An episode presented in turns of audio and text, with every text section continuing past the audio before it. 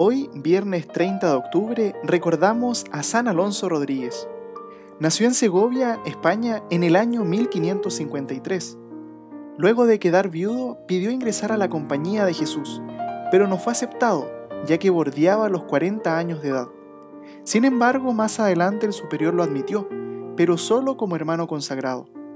Fue enviado a la isla de Mallorca como portero de uno de los colegios que los jesuitas tenían allí entre los grandes amigos que hizo en ese lugar está San Pedro Claver. En octubre de 1617 tuvo grandes sufrimientos espirituales y corporales. Luego de recibir la comunión se llenó de paz y de alegría, quedando en éxtasis durante dos días.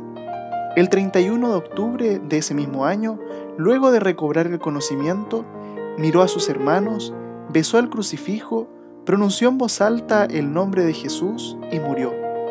San Alonso se había propuesto ver a Jesús en cada persona que recibía, intentando, como decía, tratar muy bien a Jesús que se disfrazaba de prójimo. Pidamos a San Alonso la gracia de poder tener un buen trato con nuestro prójimo, de regalar una palabra de ánimo, una sonrisa, que en esos gestos seamos signo del amor de Dios. San Alonso Rodríguez ruega por nosotros.